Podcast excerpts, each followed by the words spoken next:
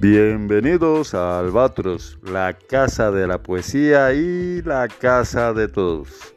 Yo soy Adrián Cancio y les invito a formar parte de este universo donde la magia y la belleza extralimitan los sueños. Siempre la poesía, siempre la casa, siempre Albatros.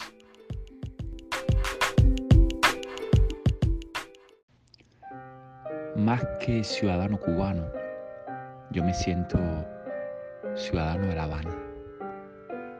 Y pues pido disculpas a todos mis compatriotas que viven en tantos puntos de la geografía insular, todos hermosos, todos peculiares, muchos de ellos devastados, como hermosa, como peculiar, como devastada es mi ciudad de La Habana. Yo viví toda mi vida en esa ciudad visitaba algo que era mucho más remoto que el extranjero, que era el interior del país. Era como ir a las vísceras de una geografía desconocida, montañas, tierra colorada, gente que hablaba diferente, costumbres diferentes, las casas más precarias, incluso con mejores condiciones que mi casa, que era una casita de madera en Lawton, un barrio en las afueras de La Habana, la capital de, un país que venía de otra tradición, de una república, de una grandiosidad arquitectónica, de cines, de teatros, de casinos, de burdeles, de estatuas, de manifestaciones, de violencia política, de un Capitolio que se dio el lujo de ser más grande que el Capitolio de Washington, D.C., de una modernidad que antecedió a la modernidad de Norteamérica, de una televisión que se desarrolló a la par de la televisión norteamericana. O sea, yo venía de esa ciudad y estaba para mí ahí intacta. Azul, grande, art desbocada, colonial, francesa también, pero sobre todo muy, muy, muy norteamericana. Con un tipo de norteamericanidad que ahora me doy cuenta que era la pura cubanía no existen barrios tan magistrales, no existen avenidas tan espectaculares, no existen ni, siquiera rascacielos tan maravillosos como ese perfil de los edificios de La Habana. Sí, rascacielos enanos, pero perfectamente integrados en, en un perfil que le da a la ciudad un aura incomparable. Animal de Habana, me pueden llamar. Poco a poco me enamoré de Cuba y de los cubanos pero nací enamorado de La Habana, de los habaneros y del habla habanera. Guillermo Cabrera Infante creo que le llamaba el hablanero, ese argot eh, a veces medio marginal, a veces de barrio, a veces refinado, de una ciudad que se creía el centro del mundo. Yo me lo creí, una ciudad imperial, No venimos de un país del tercer mundo, los cubanos. Venimos de un imperio. Y el imperio tenía su Roma. El poeta Ricardo Paullosa, exiliado en Miami desde muy pequeño, me dijo, los cubanos no se dan cuenta de lo que han perdido. Han, perdido Venecia, han perdido una capilla sistina, han perdido lo, que, lo, lo más que te quieras imaginar de la cultura occidental. Ese tótem, ese, ese, ese, ese ícono de la cultura occidental, lo han perdido. La Habana estaba destinada a ser y lo era, y lo había sido en la colonia. El epicentro de muchos fenómenos culturales, sociales, arquitectónicos, modernos, civilizatorios. Vengo de allí. Esa ausencia la llevo en mi pecho y es inconsolable. Hablando con los amigos en Miami, en New York, en San Francisco, en Chicago, en Reykjavik, Islandia, en París, en Madrid, en Praga, en Londres, ¿Qué más podría haber soñado un cubano del auto allí en las afueras de La Habana que haber visitado todas esas ciudades? Bien, pues ya las visité. Y te puedo decir que no se llena el vacío de vanidad en mi alma. No lo llena. Y siempre a donde quiera que voy, y es inconsciente, te lo estoy haciendo consciente ahora para ti y para tu audiencia, amado Adrián. Eh, allá donde quiera que yo voy, yo llevo un mapa en mi cabeza sobrelapado. Es el mapa de La Habana. Yo me ubico en Nueva York, sé dónde están las cosas, porque inconscientemente las voy asociando con paisajes, esquinas, edificios, barrios de La Habana. Yo sé a dónde tengo que regresar cada noche a dormir en un alquiler en un pequeño pueblo de Massachusetts, donde estoy viviendo ahora, o en San Luis, Missouri, donde estuve viviendo hasta hace poco haciendo mi doctorado. Yo sé cómo regresar a casa. Y a casa es un decir, porque los cubanos ya no tenemos casa. Yo sé cómo regresar a casa, porque ubico un poco la esquina, se parece a 31 y 60, se parece a 70 y 19, se parece a él y 23, se parece a línea cuando dobla por acá. Se parece al túnel. Se parece a, la beca de 12 y malecón.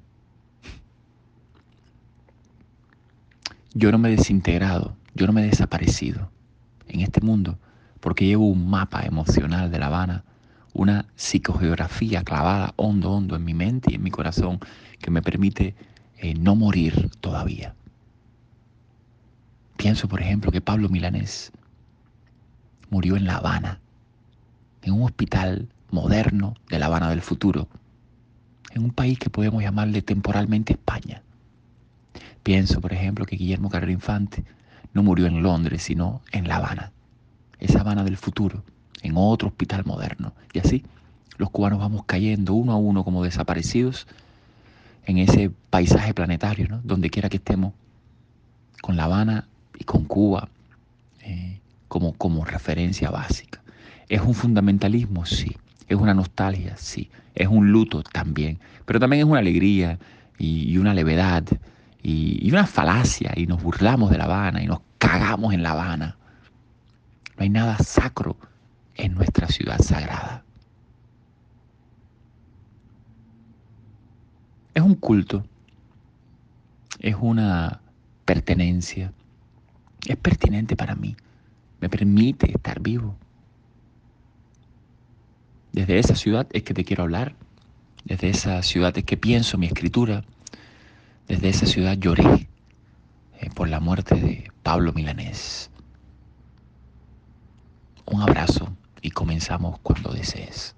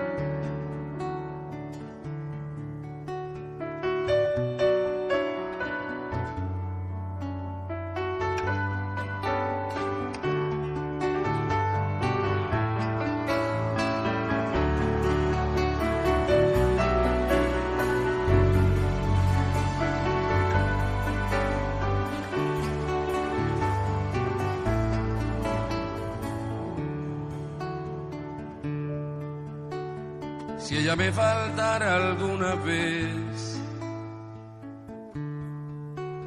Nadie me podría acompañar. Nadie ocuparía ese lugar que descubro en cada amanecer si me faltara alguna vez. Si ella me dejara cuando la contemplo al despertar. Toda la pureza que me da, nunca la podré corresponder si me dejara de querer. Si ella se olvidara de cantar, ese hermoso mundo que me da ¿Cómo volvería a predicar si fue su palabra mi verdad? Si se olvidara de cantar.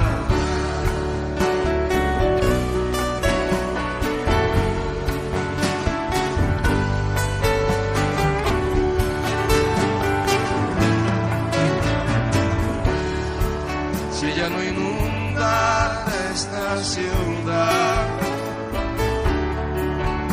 cambiaría de color, gozaría de otra claridad. Cuando miro y pienso con dolor, si no inundara esta ciudad, si ya me faltara alguna vez, si ella me dejara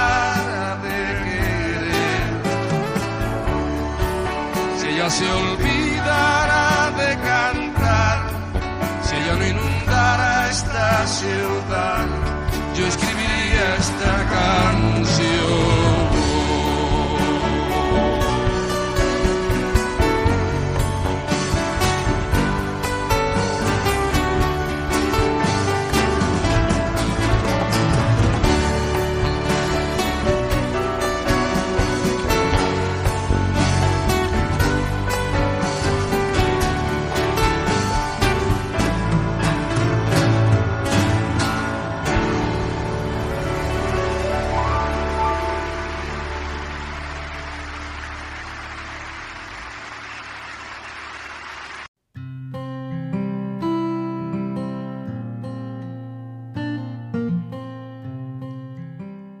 Hola amigos y amigas, bienvenidos una vez más a Albatros, la casa de la poesía y la casa de todos. Así que muy buenas tardes, hora México, o buenos días, o buenas noches, o mejor aún, como siempre les digo, muy buena vida para todos.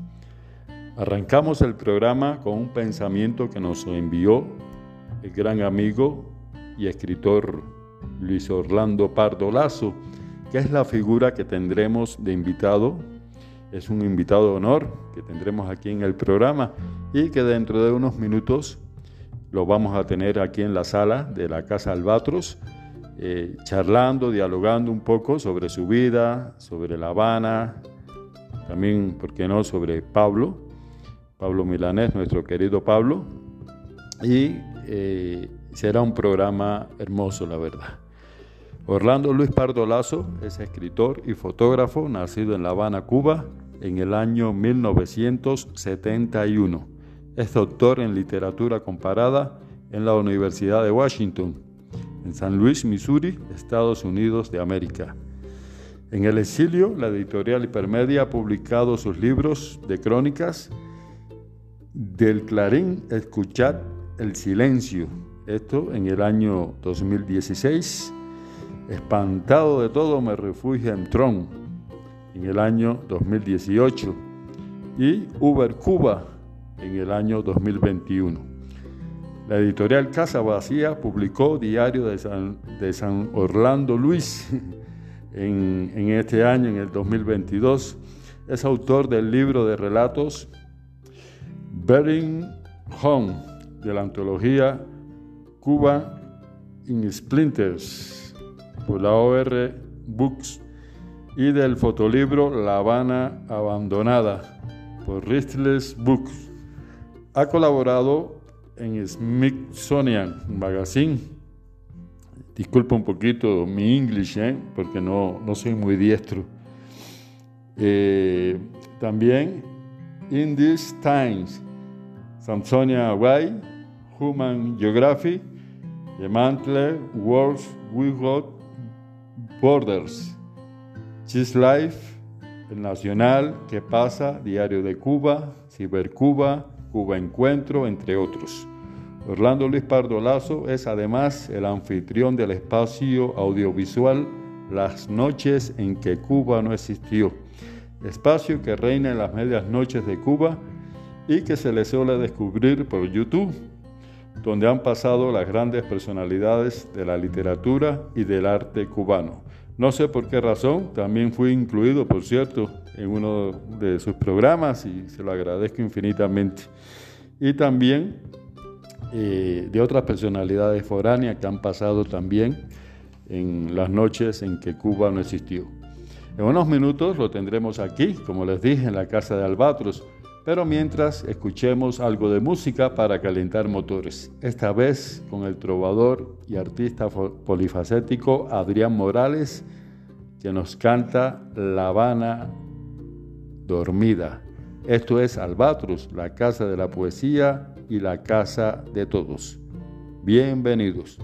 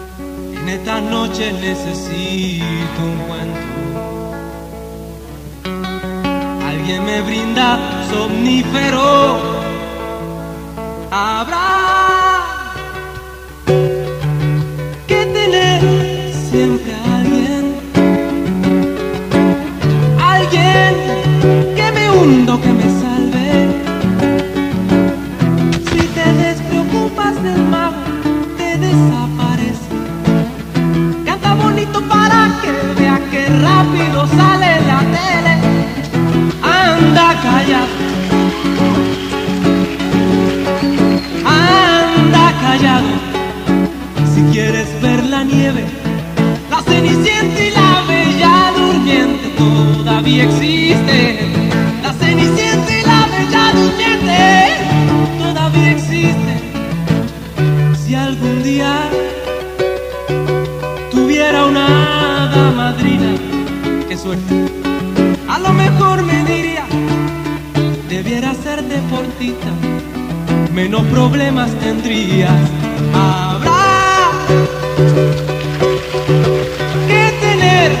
siempre alguien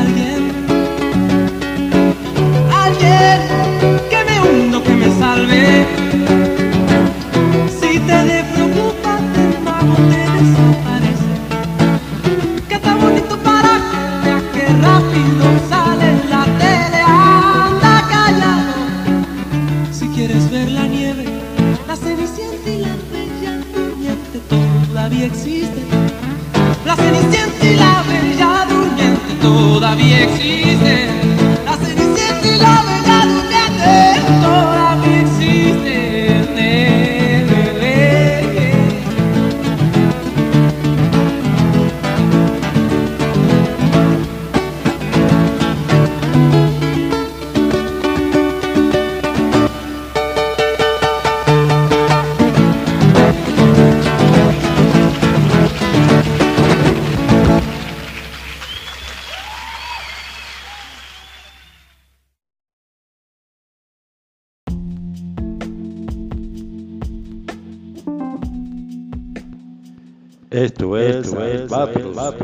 Casa de la poesía y la casa de todos.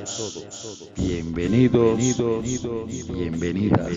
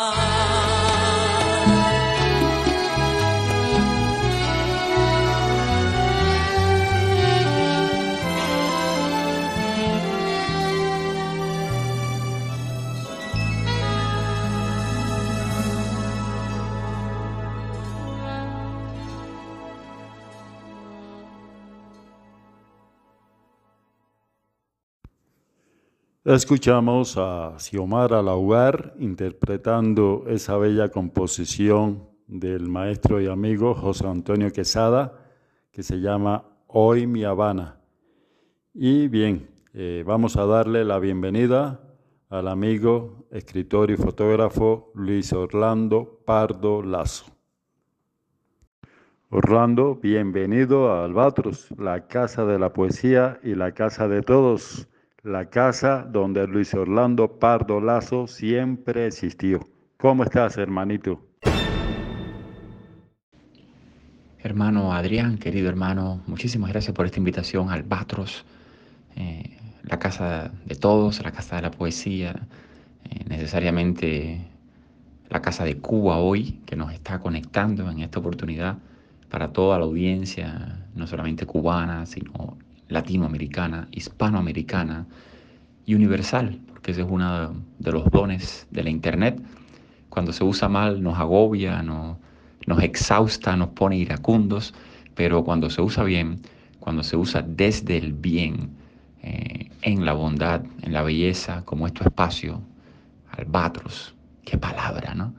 Desde la mismísima palabra que lo titula, eh, pues Adrián, te agradezco infinitamente la oportunidad de conversar contigo en este, vamos a llamarle podcast, porque ese es el término técnico, pero yo diría en esta, en esta respiración entre dos seres humanos que se van a conectar con muchísimos seres humanos, eh, todos de cuerpo presente en la magia de la voz, eh, en la tiranía de la imagen, en la cultura audiovisual, en esta, en esta sinfonía de la permanente representación audiovisual en que vivimos hoy en día, te agradezco especialmente el privilegio de la presencia de la voz entre eh, seres humanos. Muchísimas gracias por la invitación. Aquí estoy.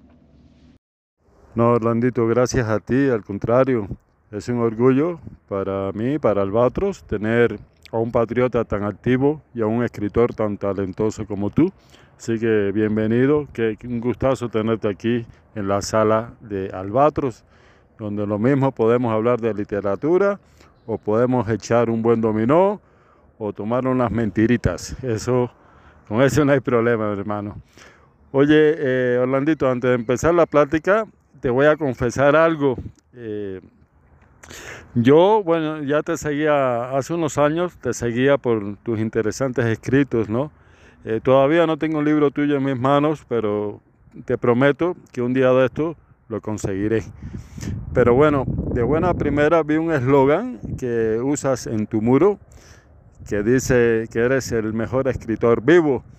Y eso, tú sabes que los poetas tenemos como un recelo, ¿no? Todos nos merecemos según pensamos el Nobel, ¿no? Y cuando alguien viene con esa talla, como que, ah, ¿qué, ¿qué, le pasa, no? Entonces te empecé a seguir, pero con recelo. Y me diste una bofetada cuando menos me lo imaginé, pues me invitaste al programa de eh, las noches en que Cuba no existió y ahí como que cambió mi sentimiento, ¿no? Y entonces ya empecé a seguirte, ya de una forma ya amistosa, hicimos el programa y, y fíjate qué, qué, qué, bonita amistad, ¿no?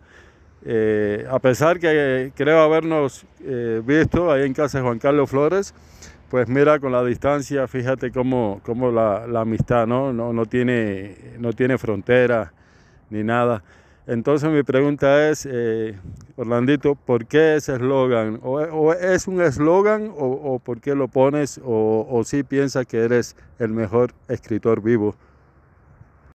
Hola hermano, pues me dices que, que, todo escritor, ¿no? Todo poeta, todo creador se siente, claro, tiene que tener un ego creativo y, aspiramos a, a, ser los mejores y a, ganar el premio Nobel de literatura, ¿verdad? ese sueño un poco infantil, ¿no?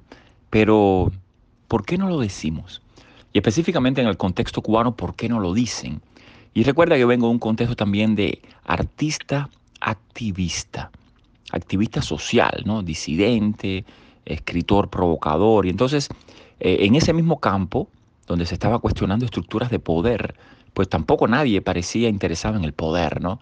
éramos disidentes, opositores, pero nadie eh, quería organizarse o podía organizarse para una estructura activa donde el objetivo fuera la toma del poder, la toma democrática a través de un movimiento eh, democráticamente que pudiera permitir eh, acceso a las estructuras de poder en Cuba. Asimismo, yo me cuestiono ese acceso a las jerarquías del poder y del saber en literatura y se me ocurrió, por supuesto que es una provocación más eh, no me lo creo, o sea, no lo creo, no creo que sea posible que ningún escritor cubano sea el mejor. ¿Cómo categorizar eso? Depende de los estilos, depende de las épocas, de los contextos. Pero se me ocurrió esa provocación que de alguna manera llamara la atención, que todos los ojos se viraran hacia mí con cierto resquemor. Algunos podrán llamarme arrogante, otros podrán llamarme delirante, pero llamar la atención para desde ahí poder potenciar o proyectar un mensaje. Mejor escritor vivo de Cuba, claro. No lo somos todos, lo, me lo has dicho tú en tu audio. ¿Por qué no decirlo? ¿No es algo natural? ¿O es un secretico de alcoba que escondemos en el closet, ¿no? Que aspiramos a algo que no nos atrevemos a decir en público. Claro, hay muchas lecturas de esa frase, mejor escritor vivo de Cuba. Tal vez es porque todos ya están muertos, o tal vez porque estoy nada más concursando con los vivos. Tú conoces esta frase, el vivo, entre comillas, el vivo que vive del bobo, el vivo como, como el, tú sabes, el que hace trampas, el, que siempre está buscándose la vida. Eh, o sea, hay muchas interpretaciones, eh, hablando de manera seria, no me creo que sea posible una estructura jerárquica que coloque ahí en el pináculo, en la cima, a nadie como el jefe de los mejores escritores. Como esa estructura para mí no existe, como no es posible crearla, como no tiene sentido la presencia de un poeta nacional, como en Cuba nos impusieron a Nicolás Guillén, que por cierto le robó el título de poeta nacional a otro poeta que había sido poeta nacional durante muchos años, pero como salió al exilio en los años 70, pues Agustín Acosta, pues, pues Nicolás Guillén le usurpa el título de poeta nacional. O sea, mejor escritor vivo de Cuba, sí, por supuesto, para burlarme de las estructuras que eh, tratan de imponer una jerarquía y un poder. Ahora, fuera de esa butad, fuera de esa burla, fuera de esa provocación, sí hay en mí, como bien tú dices, en muchos de nosotros, una inquietud eh, de posicionarme en el campo cultural cubano de una manera bien excéntrica. Me interesa menos contar bien una historia, escribir un buen poema, me interesa menos que atacar la propia institución literatura, la propia institución escritura, cuestionarla, problematizarla, de qué es de lo que no se puede escribir. Dígame, dígame de qué no se puede escribir para yo escribirlo. Dígame de qué manera no se puede tratar determinado tema para yo tratarlo de esa manera. Ahí es un poco el abogado del diablo, una persona que por mi carácter, por mi educación, por mi formación, por mis lecturas literarias, siempre me ha gustado navegar a contracorriente. Un albatros, sí, las alas extendidas, bellamente, pero yo soy ese albatros con las alas en una posición excéntrica, tal vez navegando contra el aire, que tiene que venir en picada cabeza abajo, arriesgar, arriesgar que no va a capturar ningún pez, o tal vez que va cabeza arriba, ¿no? Eh, como un bólido hacia el cosmos y que no sabe qué va a pasar cuando llegue la gravedad cero y, se pierde en la atmósfera, en la estratosfera. O sea, metáforas de que siempre, siempre me interesó mucho en literatura asegurarme, ¿no? Eh, y no se puede hacer siempre. Asegurarme, a veces son cosas de juventud, a veces son cosas eh, que uno hace en determinados momentos. No, siempre se puede lograr, pero sí me interesa mucho eh, lograr una posición que distinga específicamente desde la ternura o desde la violencia del texto, desde la eh, ruptura o desde la tradición, no importa, pero distinguir que alguien sienta este texto que es tremenda basura, tiene que ser de Orlando Luis Pardolazo. O que alguien diga este texto que me tiene fascinado, tiene que ser de Orlando Luis Pardolazo. O sea, tratar de convertirme en un escritor inimitable, que no pueda ser imitado. Por amor a la literatura. Por amor a la literatura cubana sobre todo.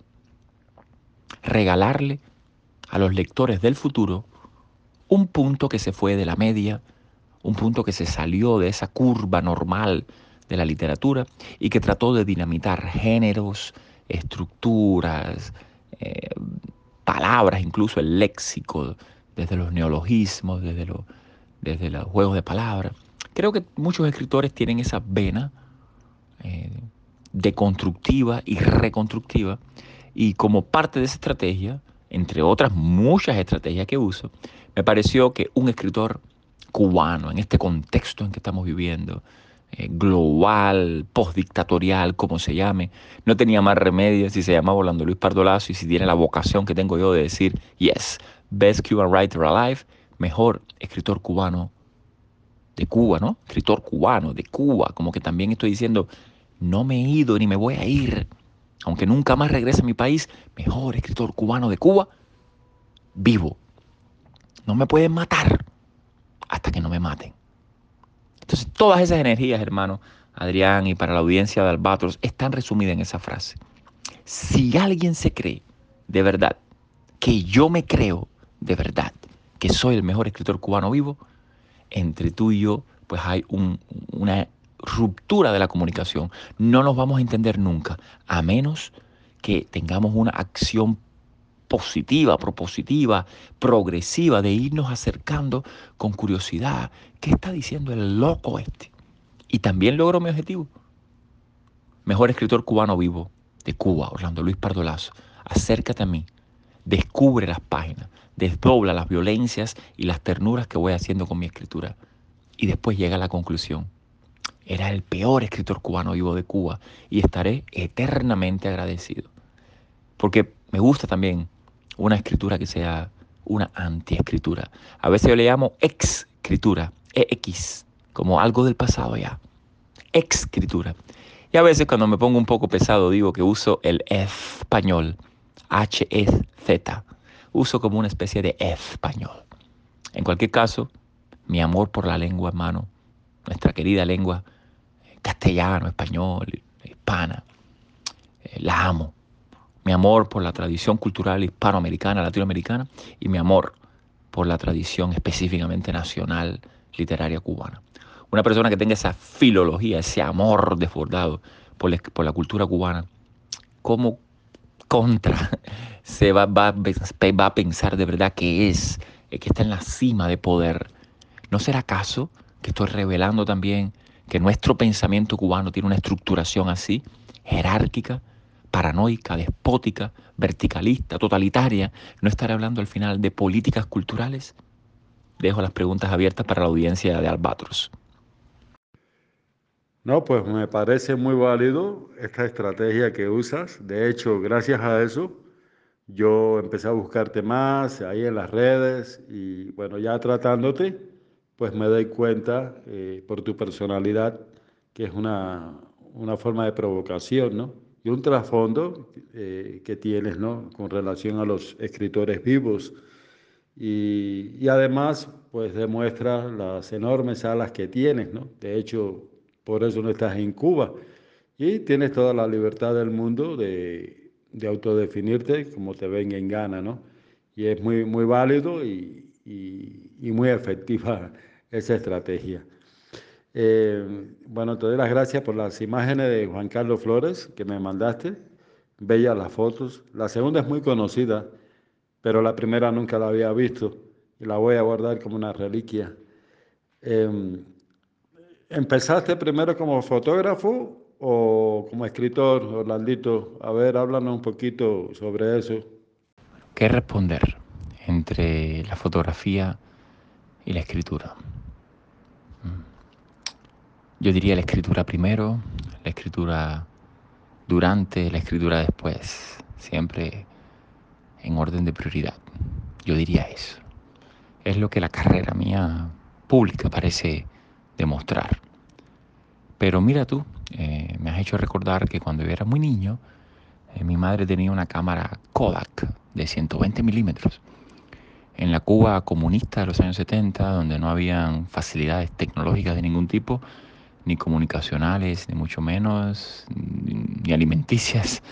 Eh, mi madre tenía esa cámara Kodak del capitalismo de antes del año 59 y lograba conseguir unos rollos eh, que le mandaban del extranjero de alguna manera, de en blanco y negro, Kodak, de 120 milímetros. ¿no? Y yo siempre tuve muchas fotos de niño, siempre me llamaba la atención ese aparato, era una, como una caja cuadrada que se miraba por encima el, el visor y me llamaba la atención. Y después, pues de, pequeño tuve una cámara rusa, soviética, Smena Shena, de rollos mm, blanco y negro también, no sé si Orwo o qué tipo de rollos en blanco y negro, de 35 milímetros, ¿no? Y yo me recuerdo de niño tomando fotos. Una vez incluso a una boda que había en el barrio, yo tomé algunas fotos que después se quedaron ellos de manera oficial con las fotos y me, las pagaron, vaya, simbólicamente. Entonces, bueno, esa, esa, vocación de fotografía ahí estaba, ¿no? Obviamente ahí estaba. ¿Qué es la vocación de mirar? Pero ¿qué es lo que hace un escritor sino mirar para poder asociar los puntos, borrar lo que sobra, añadir lo que su imaginación le pone para construir una dramaturgia, una acción motivada, en última instancia un sentido metafórico de lo que quiere expresar a través de una anécdota, ¿no? ¿Cuál es el sentido de la anécdota? ¿Qué es lo que emerge? Lo que se llama la corriente subterránea del sentido de la anécdota. Eh, es la historia de un, de un accidente de carro, pero ¿qué emerge de ahí? Porque de lo contrario sería un reporte policial o de tráfico. Cuando es ficción, esa acción motivada, dramatúrgica, con personajes, con escenas, con atmósfera, genera algo, ¿no? Y a veces ese algo muchas veces no se menciona, ¿no? Entonces esa, esa maravilla, ese milagro, ese sentido que emerge, con suerte emerge, a veces no emerge, es lo que le da el carácter artístico, ¿no? A, una narrativa, a un poema. Y, y yo siento eso con la mirada.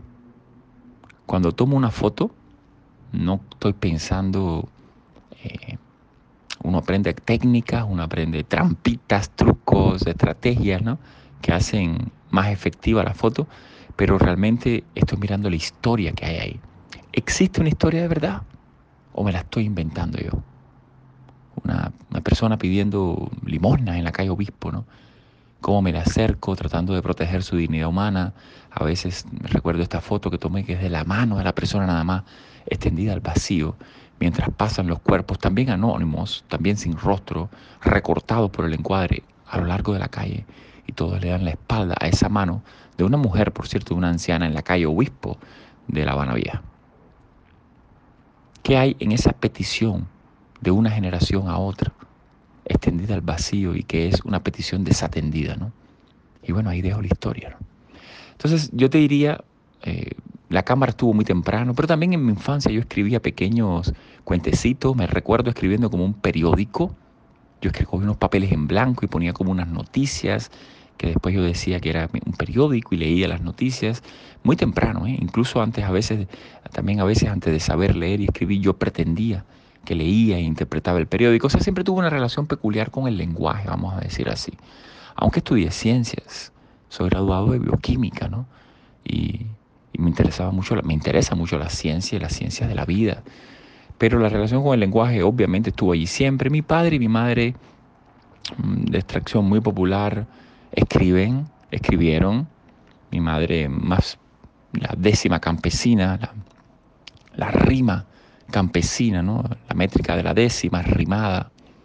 Mi padre llegó a escribir incluso relatos, cuentos, participó en algunos concursos literarios ya cuando él tenía 60, 70 años, cuando se retiró. Y tenía muchos libros en casa y siempre me compraron libros, aunque realmente debo confesar que nunca fui un lector espectacular. Cualquiera ha leído más que yo. Tal vez yo he leído con mayor intensidad o con mayor atención o con mayor delirio, deleite, delito. pero cualquiera ha leído en cantidad más que yo. Eso te lo puedo garantizar, te lo digo sinceramente. El mejor escritor vivo de Cuba es el que menos ha leído, es el que más se inventa las lecturas. Y entonces estuvieron las dos. Ahora ya, si tu pregunta es un poco más, ¿qué, qué va adelante? Obviamente en el año 2000 ya comienzo a publicar, a ganar concursos literarios en Cuba, el premio Pinos Nuevos con el libro Collage Karaoke, que lo publica la editorial Letras Cubanas, el premio eh, Luis Rogelio Nogueras de la editorial Extramuros, que se publica, el libro se llama Empezar de cero, lo publica Extramuros en el 2001. Y a partir de ahí el premio, el libro de premio, el, libro de cuentos que fue premio Felispita Rodríguez, se llamaba Patrias, se llama Patrias, o tal vez Patrías, y se publica de 2005-2006 y bueno, pues el último libro que logré publicar en Cuba antes de que comenzara yo a bloguear y comenzara la censura, hablaremos de eso, pues se llama Mi nombre es William Saroyan, publicado por la editorial Abril, año 2007, premio Calendario. Eh, ese es el título. Mi nombre es William Saroyan, donde yo me apropio de la escritura de William Saroyan, y lo que es un escritor armenio norteamericano, y lo ubico en La Habana y comienzo a hablar de la nostalgia que él sentía por Armenia y de la patria perdida, etc. Y yo empiezo a sentir esa misma nostalgia de mi patria perdida, incluso viviendo en La Habana. O sea, la escritura verdaderamente va adelante, pero muy tempranito también eh, ya había comprado otras cámaras, comencé a trabajar como foto fija, eh, fotógrafo de estudio para, para el, Instituto Cubano eh, de Radio y Televisión, el ICRT, y también para el Instituto Cubano de Arte e Industrias Cinematográficas, el ICAIC y trabajé sobre todo con el director Tomás Piart en cortometrajes y en largometrajes. O sea, siempre estuvo ahí, ahí. Y sobre todo creé un fotoblog que se llamó Boring Home Utopics, como las fotos de la utopía del hogar aburrido, algo así, donde yo publicaba fotos que me pedían los lectores míos en otra parte del mundo. Sobre todo cubanos que habían perdido la visualidad de Cuba, que no podían ver su país por la dictadura en Cuba. Me pedían ver la casa donde nacieron, la esquina donde jugaron, eh, la iglesia donde se casaron o se casaron sus padres, el parque de la infancia. Me escribían por email y yo desde La Habana iba a esos lugares de nuestra ciudad capital y eh, retrataba eh, muchas veces las ruinas de lo que quedaba de la memoria de estos cubanos sin Cuba desperdigados por el mundo, de estos desaparecidos cubanos. Entonces la relación con la fotografía pues inmediatamente se conecta. El libro Mi nombre es William Saroyan tiene fotos dentro. Yo publicaba cada una de las columnas de mi blog, no solamente Boring Home Utopics, que ya mencioné, el blog de fotos que llevaba textos, sino también en mi blog de textos, lunes de post-revolución, pues ahí yo publicaba fotos con cada entrada. Entonces hay una relación bien estrecha y esa relación bien estrecha se mantiene hasta hoy. Logré publicar eh, en el New York Times en el año 2013 logré publicar una serie de fotos en el New York Times, en el blog eh, de fotografía especializado que tiene el New York Times, que se llama Lentes, Lens. Eh, pues logré publicar una serie de fotos junto con una nota editorial que realizó un periodista. Y también en la revista, bueno, The Root, Las Raíces, publiqué un reportaje fotográfico sobre afro-norteamericanos en La Habana. Y por aquí por allá he logrado colar mi fotografía en un número de revistas eh, y libros de fotografía. Pero eh, la siento como una herramienta que, me apasiona. Desde que estoy en el exilio, eh, las fotos ya no las hago casi nunca con cámara, sino con el mismo teléfono. Ha cambiado algo en mí, como mismo, como se me ha acabado un poco la materia narrativa, ¿no? Me, me, me, me apasiona menos el paisaje sin paisanos sin país eh, del exilio. Me apasiona menos. Eh, no soy un fotógrafo universal. Soy un fotógrafo muy local, muy cubano, de una aldea imperial que se llama La Habana. Sin embargo, la escritura es diferente, aunque siempre escribo de Cuba y pienso en Cuba y hablo en cubano y pienso en cubano, pero de alguna manera uno puede reflejar con la escritura un fenómeno que, que, vio en San Luis o el fenómeno de la política en Estados Unidos, o sea, la escritura se desdobla de alguna manera y refleja las realidades que estoy viviendo actualmente. Así que muy, muy, muy pegaditos, pero ciertamente el reconocimiento que obtengo es más a partir de mi escritura, eh, a partir de mi blog, de mis crónicas, eh, ficcionadas o no ficcionadas. Y, y bueno, este blog Lunes de Por Revolución eh, fue mi vehículo, ¿no? Ah, el bloguero, el escritor, el disidente, ah, también escribe literatura, oh, qué bien, o oh, también escribe poesía, oh, qué bien, ah, también es fotógrafo, oh, qué bien. Pero realmente es ese, ese impulso comunicacional del cronista, del periodista independiente, del periodista ciudadano, en un país donde no hay ciudadanos como la dictadura cubana, pues es ese impulso el que me mantiene vivo, que me mantuvo vivo y en última instancia que me permitió salir de Cuba, ¿no? Por las conexiones con académicos norteamericanos, con, con instituciones que favorecen los derechos humanos en Cuba. Así que a la escritura le agradezco fuertemente eso, ese puente de palabras que ahora, como te dije, es la respiración de esta conversación que estamos teniendo entre tú y yo. Es una respuesta de 10 minutos. Yo creo que te voy a agotar este podcast eh, en dos preguntas, hermano, porque como tantos y tantos cubanos tenemos una ansiedad de, de hablar, de hablar de nosotros mismos, de hablar de lo que nos pasó, eh, que es una ansiedad insaciable. Pues sí, ansiedad insaciable y golpes en el alma, ¿no? Golpes, como diría César Vallejo, eh, tan duros, yo no sé, ¿no? Y bueno, yendo al arroz con pollo, como diría el, el filósofo Eliezer Ávila, ¿no? Y tocando el tema Habana, Pablo Milanés o Milanés La Habana, eh, pues para mí murió primero La Habana antes que Pablo.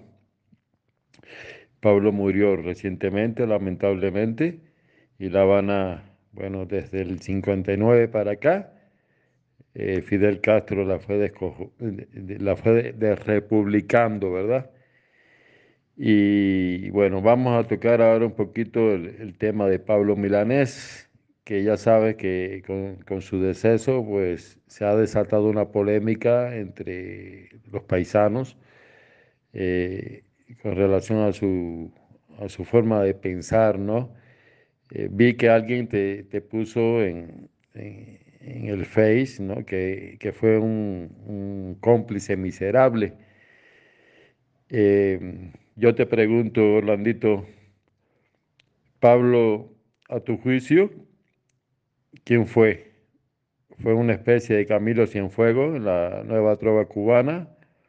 ¿O fue una especie de destinatario eh, del poema al que Fallas a mí escribió, con tantos palos que te da la vida y aún no te cansas de decir te quiero? A ver, háblanos un poquito de esta hora. Pablo Milanés es una figura fundamental de la canción cubana, ¿no? de la nueva trova y, también, por supuesto, es un ícono del castrismo. Eh, imagínate tú, a la vuelta de 60 años, ¿no? 60 y tantos años de un proceso político, ¿no? de un Estado centralizado, una dictadura, con ínfulas de utopía, con ínfulas de revolución, de transformar, de destruir toda la sociedad, incluida crear una cultura nueva y un hombre nuevo. Bueno, pues aparece un fenómeno como Pablo Milanés en determinado contexto y eh, este hombre es muy diferente eh, en timbre, tono, estilo, cadencia, sueño, poesía, ¿no? Al resto de los trovadores, o sea. Pablo Milanés es un fenómeno con el que no se contaba para la revolución cubana, ¿no? Alguien que viene del capitalismo, que aprende a cantar, que gana premios en el capitalismo como joven y que se monta en ese carro de la revolución, se legitima en él, es censurado por él, es reprimido por la revolución y tal vez como él mismo cuenta en el documental eh, de Pablo Milanés que realizó Juan Pin Vilar, pues eh, desarrolla un poco este síndrome de Estocolmo, ¿no? Y también esta negociación política, ¿no? De, de, sobrevivir en Cuba, de triunfar en Cuba de todas formas, de proyectarse al mundo desde Cuba, a pesar de haber sido censurado en Cuba. O sea, no, no quedarse atrapado en el acto de censura y en la reparación, en la justicia de ese acto que, que, nunca ocurrió y nunca iba a ocurrir, porque por eso el totalitarismo cubano es totalitarismo, porque nunca repara sus injusticias, nunca las reconoce. Y simplemente darle eh, precisamente a ese totalitarismo, pues Pablo Milanés le da su voz, le da su música, le da su belleza, le da su creatividad y legitima todo un fenómeno histórico en el que definitivamente Pablo Milanés creyó, como tantos y tantos jóvenes, a la misma vez que tantos y tantos jóvenes eran censurados.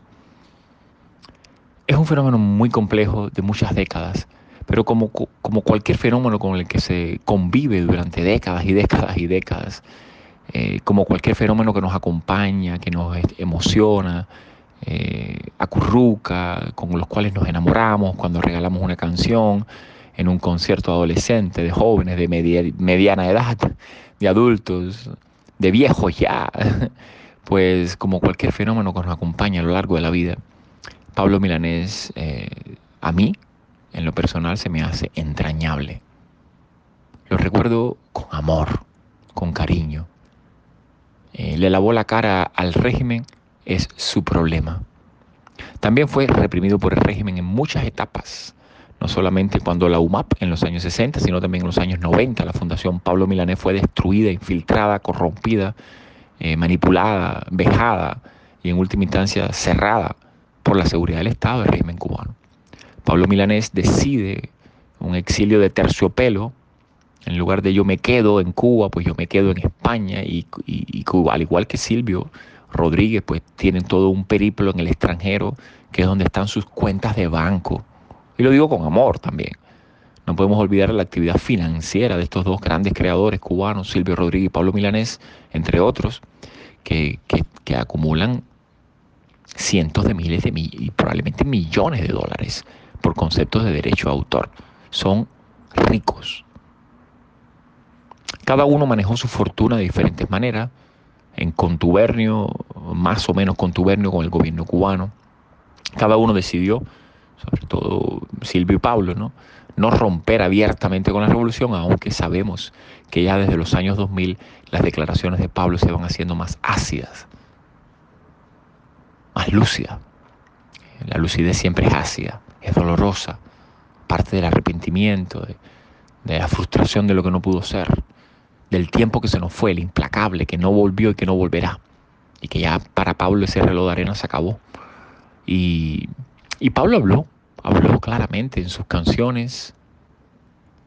Se le quedó por hablar un mundo, pero dijo su pequeño mundito. Le lavó la cara al régimen, después es un buen ejemplo de cómo el régimen en su inhumanidad no pudo ser compasivo con Pablo Milanés, sino que también lo, lo, apartó. Hasta hoy que quieren ahora recuperar el cadáver, ¿no? Entonces no tenemos por qué perder este ícono, no tenemos por qué perder nuestra memoria sentimental y emotiva.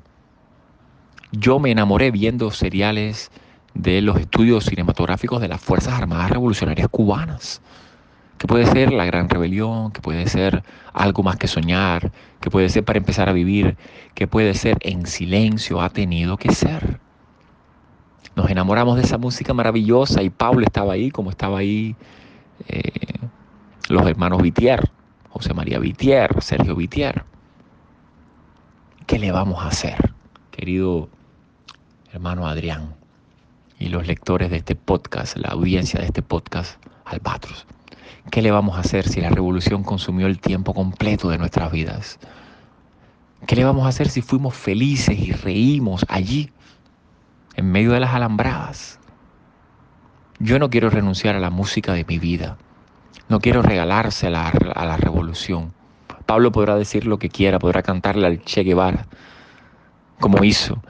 Podrá cantarle una canción de liberación a Pinochet y no atreverse a decirle una canción de liberación ante Fidel Castro. Pero yo no quiero renunciar a Pablo Milanés. Yo no quiero renunciar a los íconos de la revolución cubana. También son míos. Yo, que creo en la libertad, que creo en la democracia, que creo que la revolución es represión, no quiero regalar esos momentos de poesía, de sensibilidad. También de fragilidad, de vulnerabilidad y de magia y de genio. Porque no, no se puede construir un Pablo milanés, nunca, ni en revolución ni en democracia. Entonces también es ese milagro de saber de que un hombre estuvo vivo entre nosotros, que se llamó Pablo Milanés, que tuvo la voz que tuvo, que compuso como compuso, que tuvo la sensibilidad que tuvo, que hizo lo que pudo hasta donde pudo y que dejó por hacer muchísimo, muchísimo. Se nos fue a los 79 años sin, sin haber hecho ni, la, ni, un, ni el 1% de lo que tenía que haber hecho. Coño, pero hizo un 1%. Algo nos dejó. Algunas denuncias, algunas poesías, algunos panfletos también nos dejó. En este momento lo amo todo. No solamente porque se haya muerto, Hace poco fui a Washington, D.C., en octubre del año 2021, a ver un concierto de Pablo y despedirme de él en persona y decirle, Pablo, te amo. Ojalá yo te recuerde a ti en mi vejez con amor. Eternamente, Pablito. Los cubanos tenemos que aprender, no tenemos, pero no sé, deberíamos, ojalá que pudiéramos también aprender a amar. Eh, esos momentos, ¿no? De provinciana y propagandística eh, cultura que milagrosamente, milagrosamente no fue la cultura de Norcorea, porque Pablo es universal y no es cultura de Norcorea, no es cultura de un partido político, no es, partido, no es cultura de una revolución. El tiempo lo va a poner en su, en su lugar. Los biógrafos serán más o menos crueles con él, Ojalá que los cubanos del presente y del futuro seamos muy, muy, muy compasivos con Él. En esa ternura no cabe el totalitarismo. Tenemos que ser mejor que los secuestradores de la nación cubana. Tenemos que ser más entrañables y amorosos que los abusadores y los verdugos. Yo me quedo con Pablo Milanés eternamente. Paulito.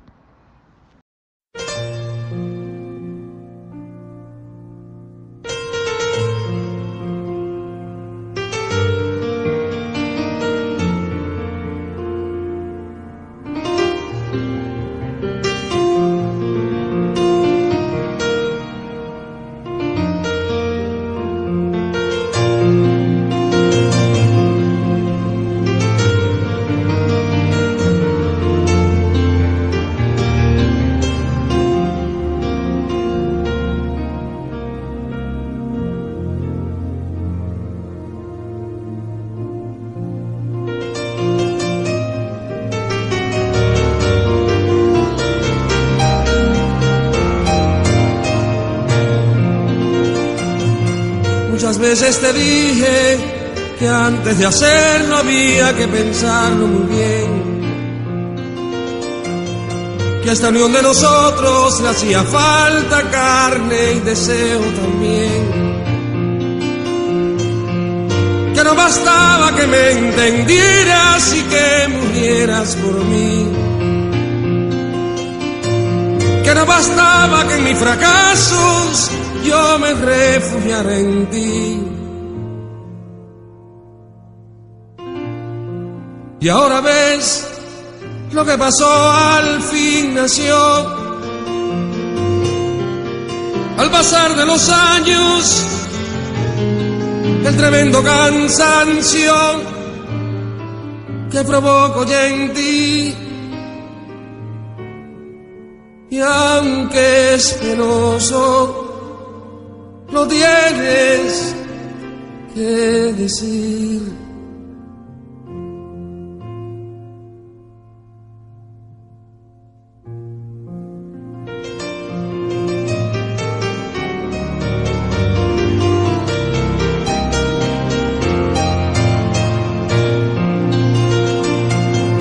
Por mi parte esperaba que un día el tiempo se hiciera cargo del fin si así no hubiera sido, yo habría seguido jugando a hacerte feliz. Y aunque el llanto es amargo, piensa en los años que tienes para vivir. Que mi dolor no es menos y lo peor es que ya no puedo sentir. Y ahora tratar conquistar con vano afán este tiempo perdido que nos deja vencidos sin poder conocer eso que llaman amor para vivir. Para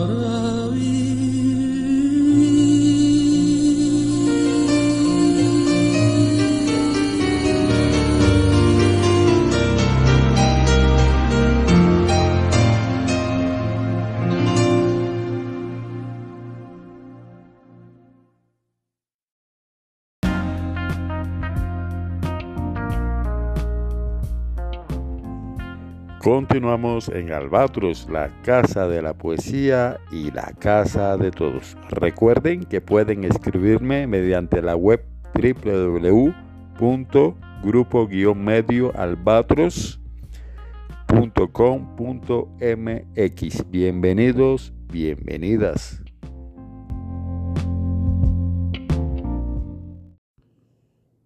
Escuchamos a nuestro gran querido Pablo Milanés con Para Vivir y continuamos platicando con nuestro amigo, el escritor y fotógrafo Luis Orlando Pardo Lazo, aquí en Albatros, la casa de la poesía y la casa de todos. Excelente, Orlandito, excelente. Eh, me sorprende y me maravillo tu grado de imparcialidad. Yo pienso que si todos los cubanos tuviéramos eh, ese don de la imparcialidad, otro gallo cantaría, la verdad. Te agradezco mucho tus, tus hermosas y sabias palabras, Orlando. Y bueno, ya casi estamos terminando.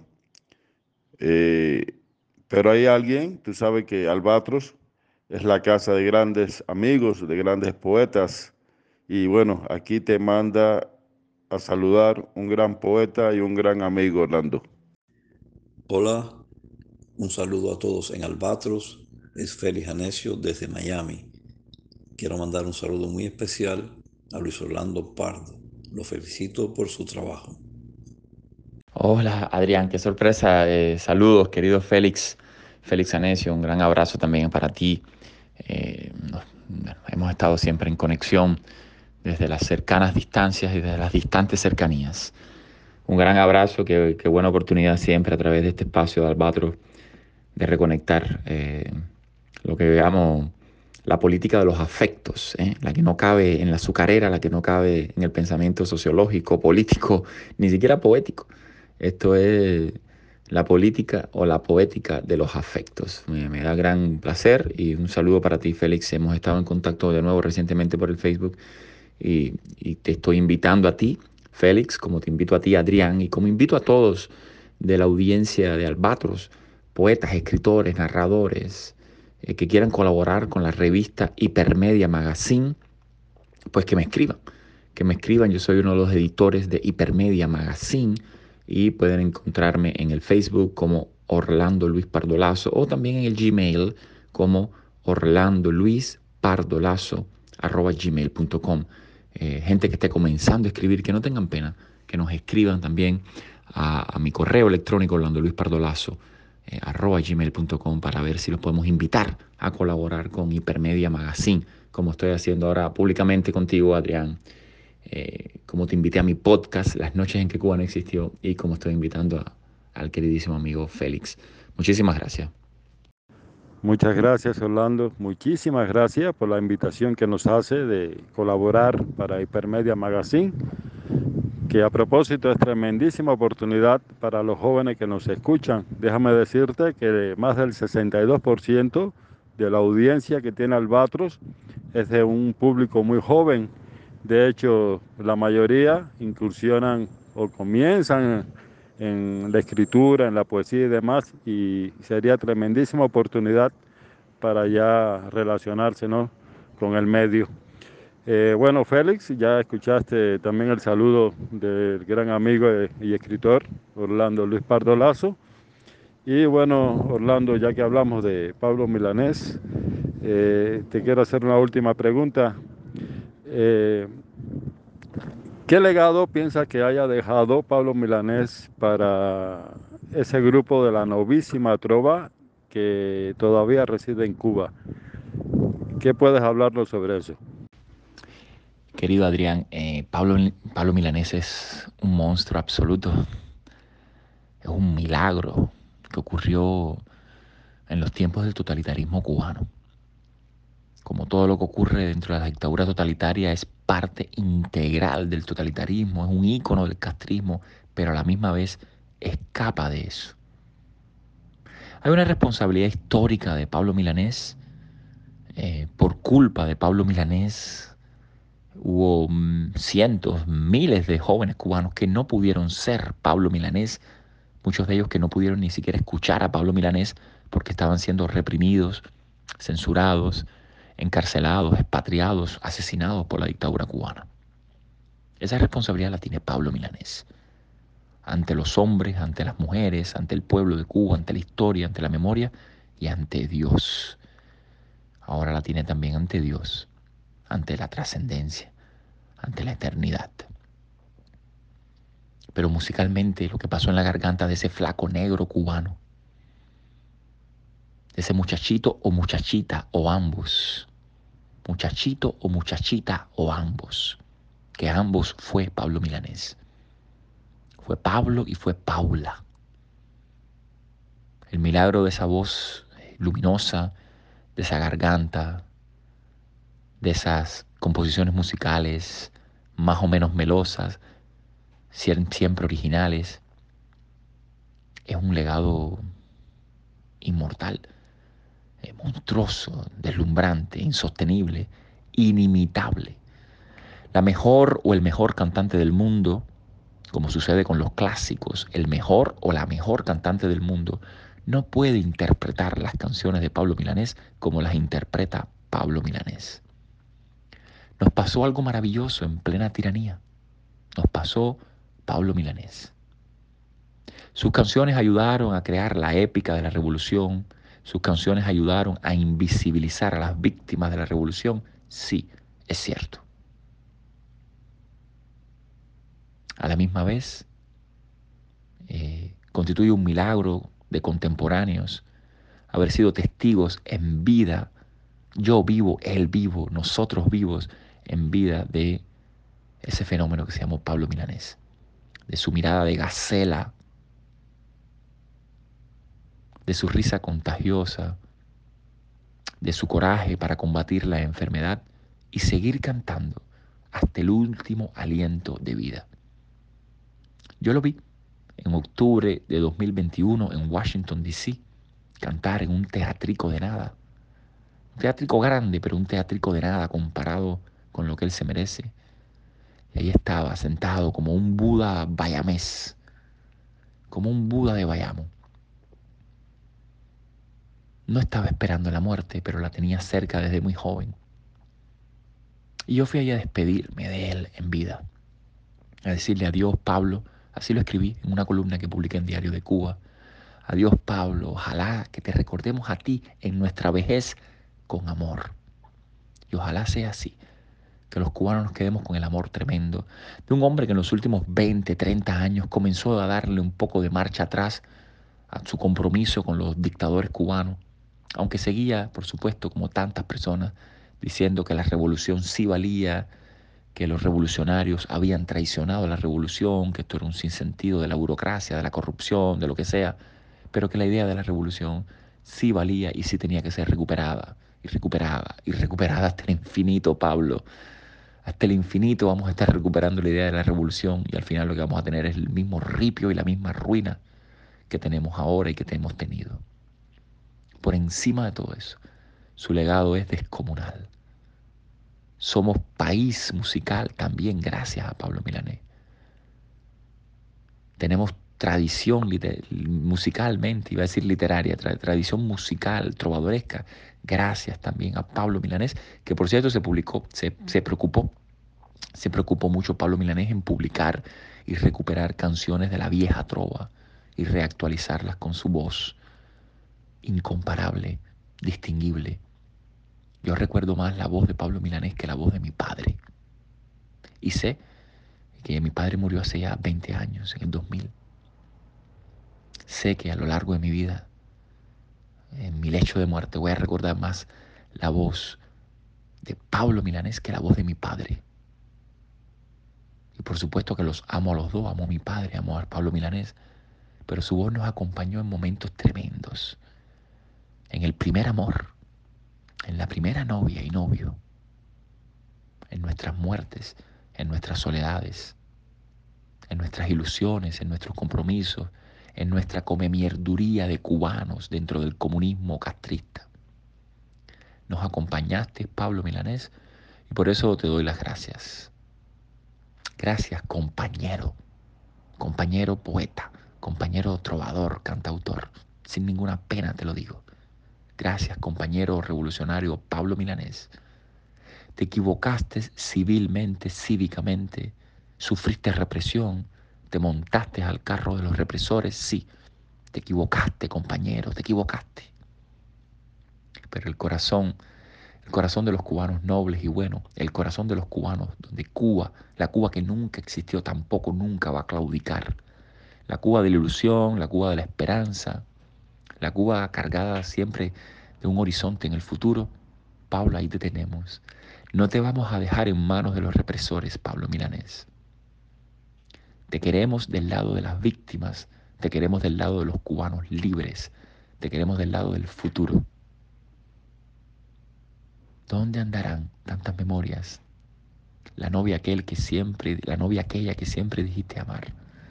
Los amigos del barrio. El primer juguete el primer libro. Aquí, todo lo vamos a atesorar, Pablo Milanés, en Albatros, con el amigo Adrián, con Orlando Luis Pardolazo y con toda la audiencia de este podcast tan mágico como la poesía de Pablo Milanés. Ojalá que la trova cubana nunca muera y ojalá que recuerde siempre con amor a este hombre que tanto amor dio en tiempos de desamor. Ojalá que apliquemos un poco la fórmula de Renan, el francés, eh, de que la nación para, su, para resucitar necesita también una cuota de olvido, que realmente lo que quiso decir es una cuota de misericordia, de concordia, de compasión. Pablo Milanés, no tengo nada más que decirte, excepto gracias, y es una gracia expresada no desde la razón, sino del corazón. Te hiciste amar, nos escondiste muchas cosas, simulaste muchas cosas, tuviste que vivir en un closet muchas cosas. Fuiste también una víctima. Nos encanta que hayas triunfado, nos encanta que hayas podido construir, que hayas podido construir el imperio milanés financiero, musical, que lo has legado para la cultura cubana, para tu familia. Aquí estamos, tus contemporáneos, tus testigos. Te amamos. Pablo Milanés.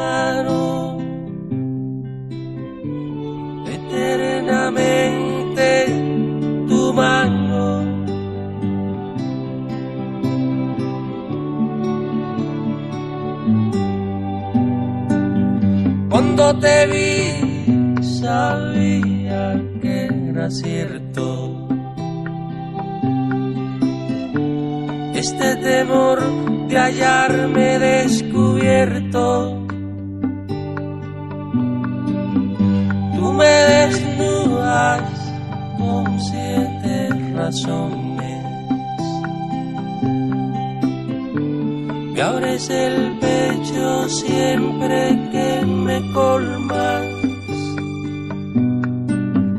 De amores,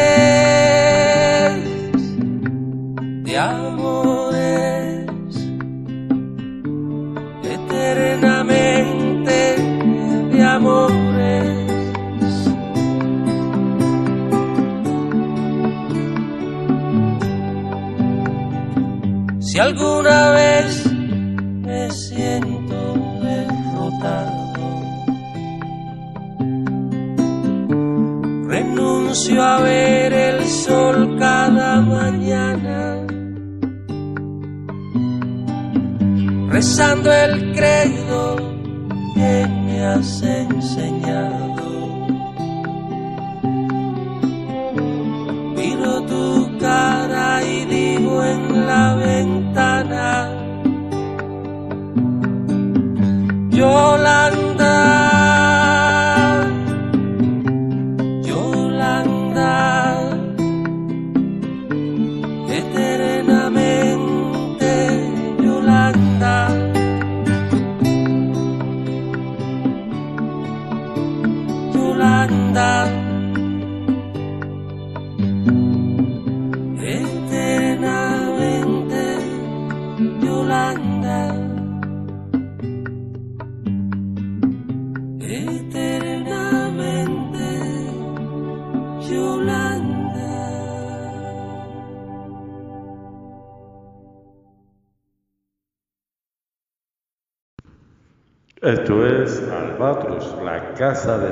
Y la casa de todos. Ya nos vamos.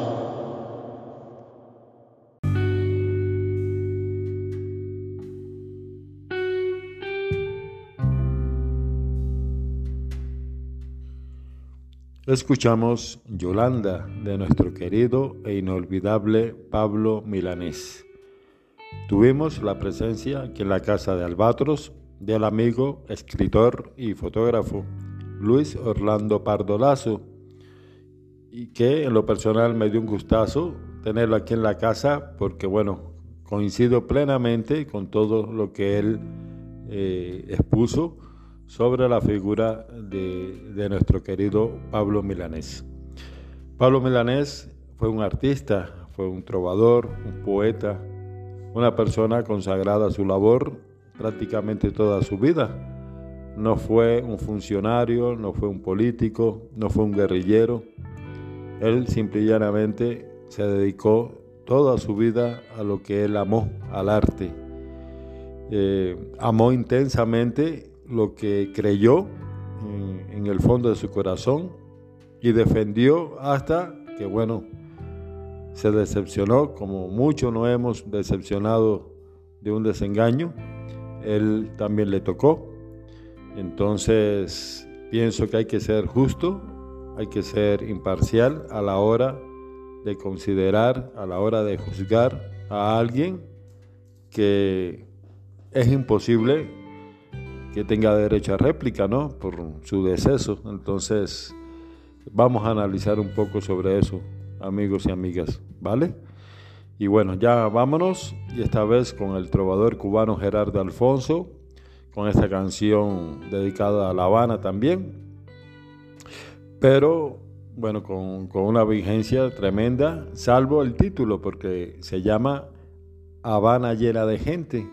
Y aquí, bueno, como ustedes saben, ya hay ya, ya no hay vigencia ¿no? en el sentido cuantitativo. En todo caso sería Habana escasa de gente por las razones que, que ya ustedes saben.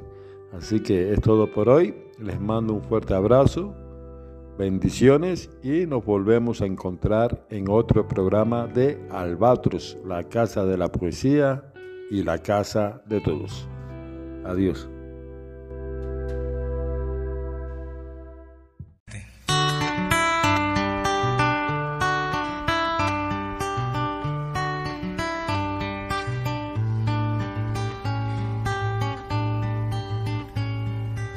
Mirando los balcones que están colgando en La Habana Vieja. La calle maloliente, la casa rota que se le caen las tejas. No se ve tan horrible y hacerlas nuevas no se demora. Pero lo que me duele es que se derrumbe y que dentro vivan personas. Habana llena de gente, tantas para amarte como para entristecerte. Unas para odiarte y otras para embellecerte. Ah, ah, ah. Tanta escasez provoca la prostituta y al delincuente. Y ellos sirven de puente entre las vidrieras de dólar y las personas. Todo es un mismo hilo, todo culpable, todo inocente. Corren la misma suerte los detenidos y los que siguen la moda. Habana, llena de gente, tantas para amarte como para entristecerte. La tierra va a estremecer y el cielo a estallar. No temas que cuando llueve escampa, la tierra va a estremecer y el cielo a estallar. No temas que cuando llueve escampa, la tierra va a estremecer.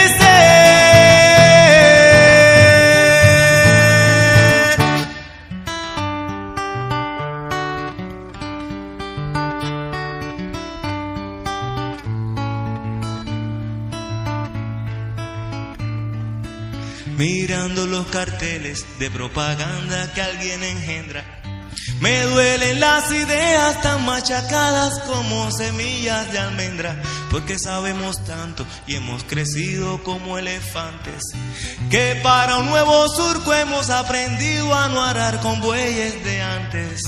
Habana, llena de gente, tantas para amarte como para entristecerte unas para odiarte y otras para embellecerte. La tierra va a estremecer y el cielo a estallar. No temas que cuando llueve escampa. La tierra va a estremecer y el cielo a estallar. No temas que cuando llueve escampa. La tierra va a estremecer. Habana llena